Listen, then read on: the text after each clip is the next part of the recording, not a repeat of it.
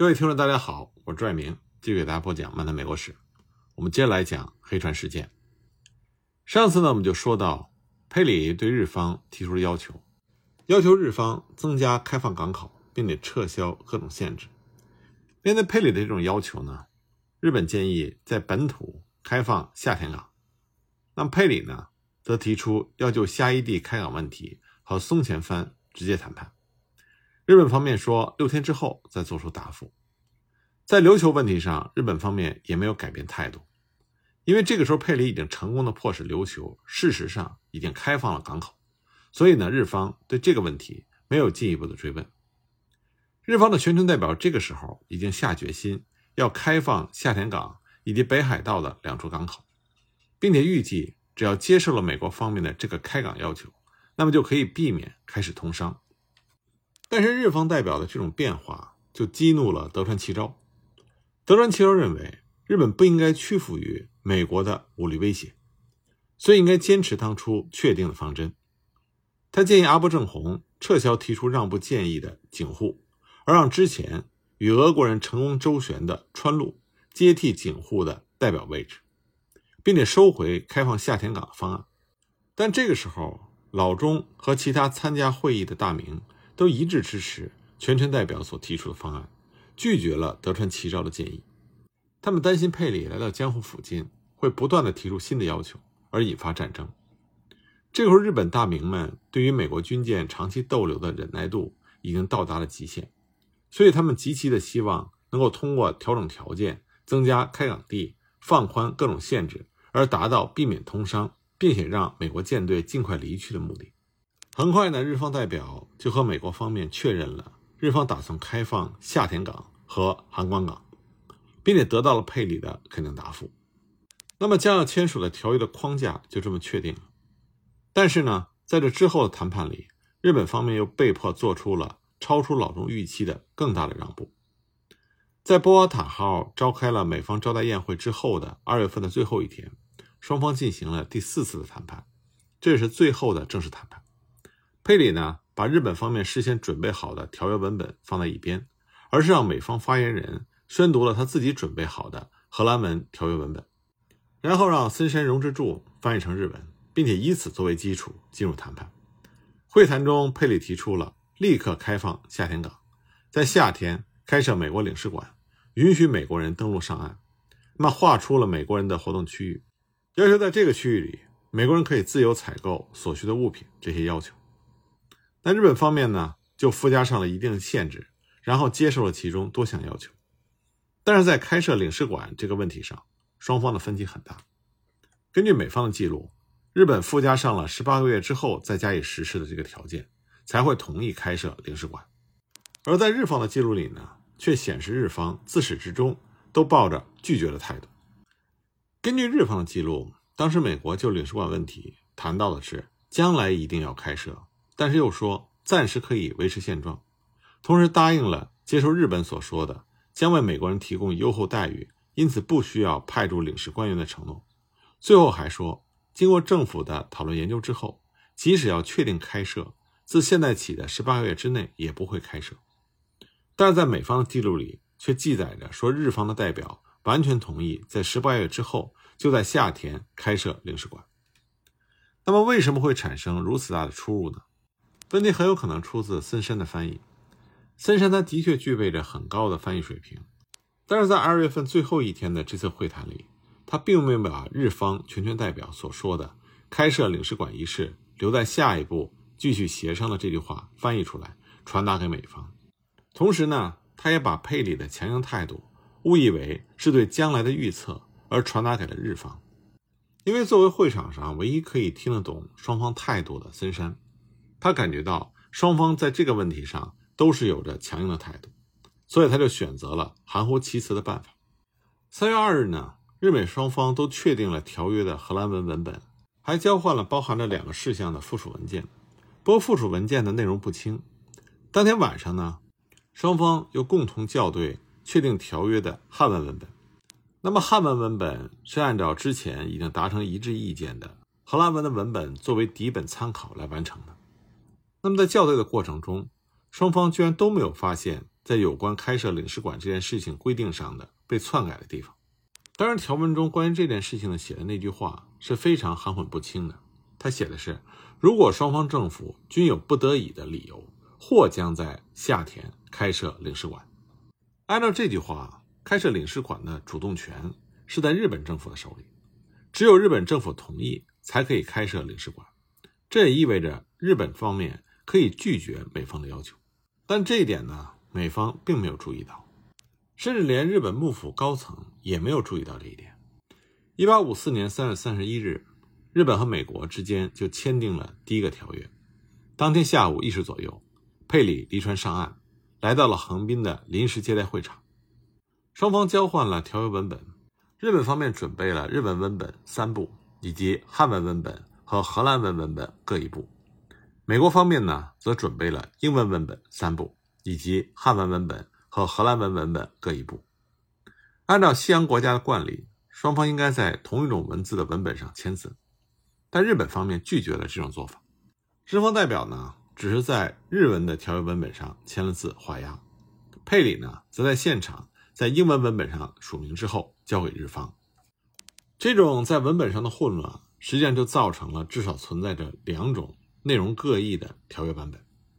按照日方的记录，签字时使用了。由荷兰文本翻译成日文的文本，所以将日文文本和英文文本对照的话，可以看到，按照双方中的某一方的意志开设领事馆这一点上，两个文本的内容是相同的。但日本方面向美国递交的日文版本，不是从荷兰文文本，而是从汉文文本翻译过来的，其中就规定开设领事馆一事需要征得两国政府的一致同意，所以呢，这两个文本是不一样的。不过，在当时交换条约的会场，气氛还是非常融洽的。会谈结束之后，佩里做出了友好的姿态，把美国国旗作为纪念品赠予了日方代表。宴会开始之后，日方的代表一如往常，酒还没有过三巡就酩酊大醉。那么，佩里突然提出了他希望在回国之前，尽可能的前往靠近江户湾的地方。结果，双方又产生了争执，互不相让，一直到宴会结束。仍然没有定论。在此之后呢，佩里并没有立刻撤离江湖湾。缔结条约之后的第四天，佩里把一部条约和一份报告书交给他的参谋长亚当斯，让他立刻赶赴加利福尼亚州。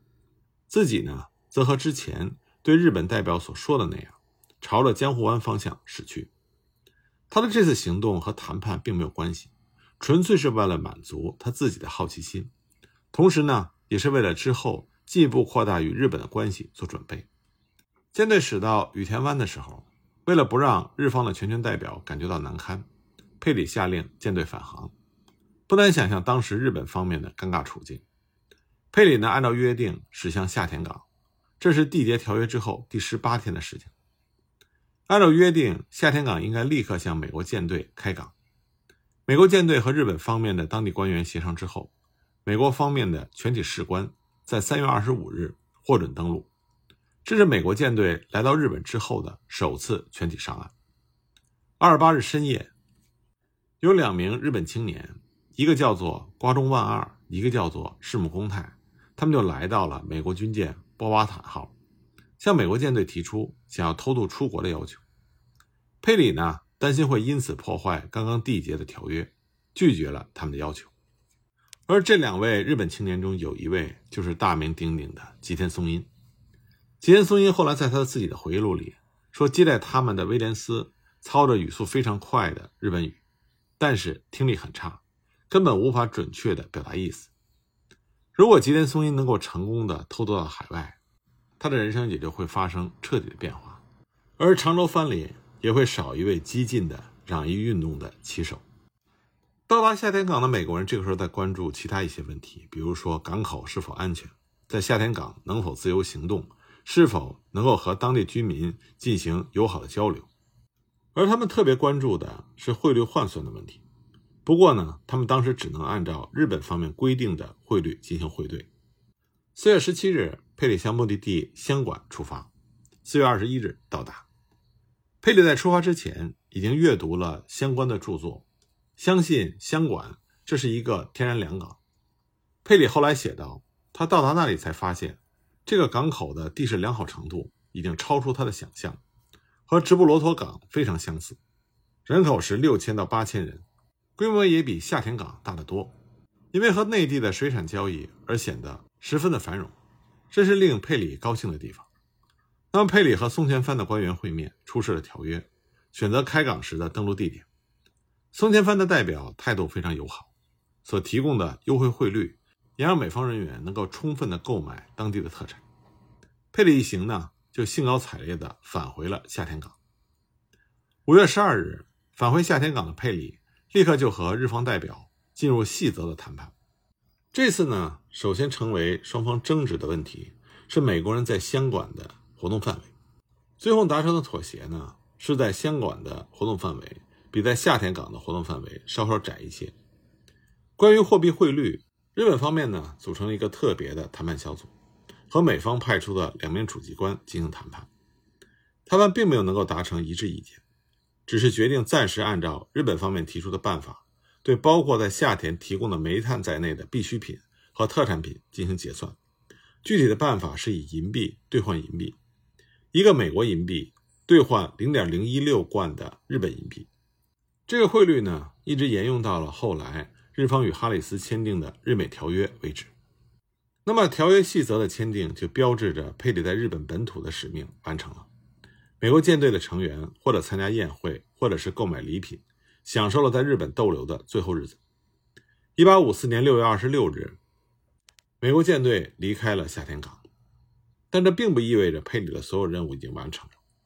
佩里在之前呢，已经命令了萨拉托加号返回美国，并从香港港派出了万达利亚号，现在调查日本海航线的任务前往上海。他还派出了两艘帆船前往台湾调查煤炭的情况。他自己呢？则返回了密西西比号，和波瓦塔号还有另外一艘船一起，一路南下，进入了那霸港。他的目的呢，是要确保琉球正式向美国开港。那么，等待佩里舰队的是先期到达此处的乐星顿号上的水兵被杀害的事件。这在日本海域发生的首次日美之间的重大冲突。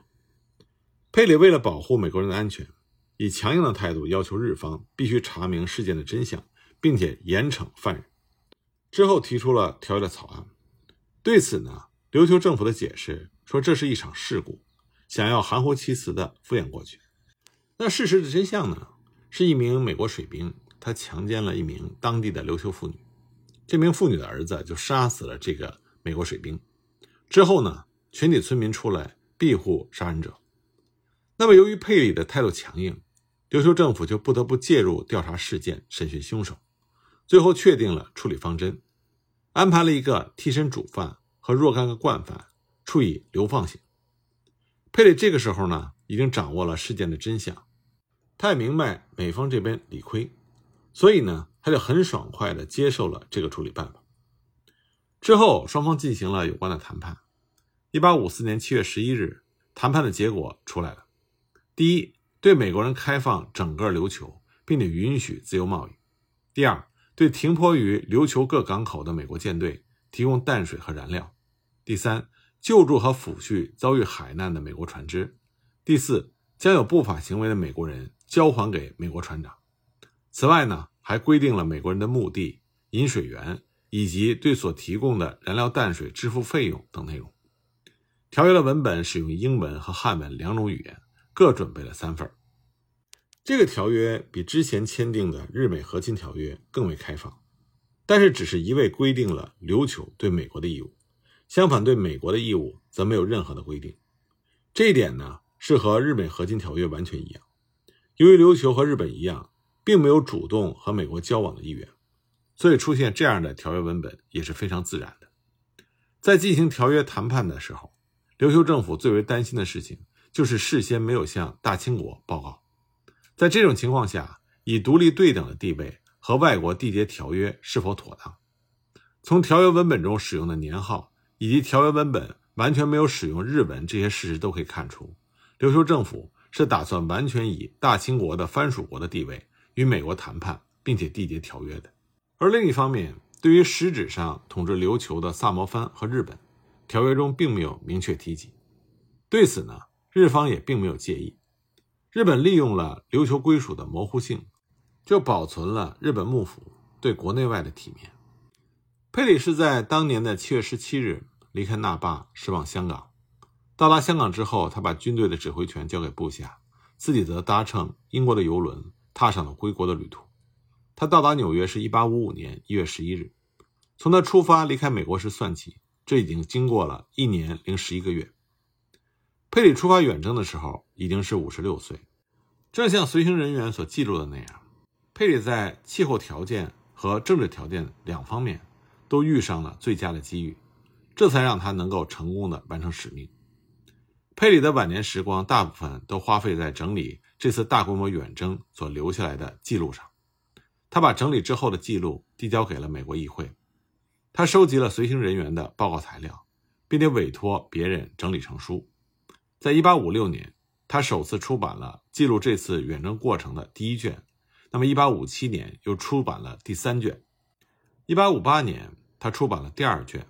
那么，在第二卷出版之后不久，佩里就去世了。而这部三卷构成的远征记，也成为了佩里留给后世的宝贵的文献。那么，日美双方所签订的那个条约，在原则上，它并没有确定国家之间的正式交往和通商的关系。